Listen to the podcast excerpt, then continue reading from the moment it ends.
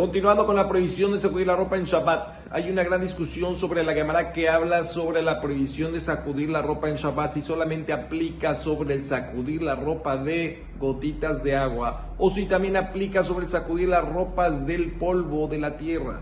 La opinión de Rashi es que también aplica la prohibición de sacudir la ropa del polvo de la tierra. Sin embargo, el Shulchan Aruch dictaminó la regla como los otros poskim, los otros rishonim, que dicen que la prohibición es solamente el sacudir la ropa de las gotitas de agua.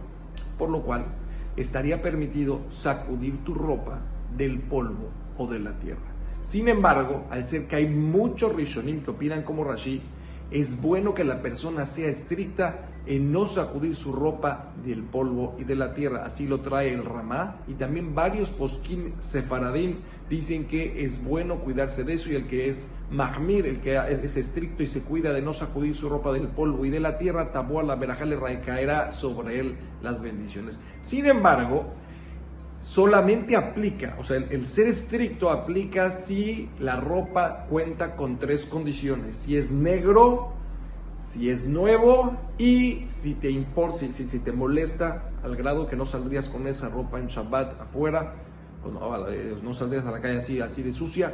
Si tiene las tres juntas es cuando la persona debe ser estricto y no sacudir su ropa en Shabbat del polvo y de la tierra. Pero si le falla alguna de estas tres, ya sea que no es nuevo o que no es negro o que no te importa, Está permitido sacudir esa ropa del polvo de la tierra y no hay necesidad de ser estricto en cuidarse de eso, sino que está permitido hacerlo, porque así lo trae el, el, Sefer al porque estarías teniendo Safek Sefeka.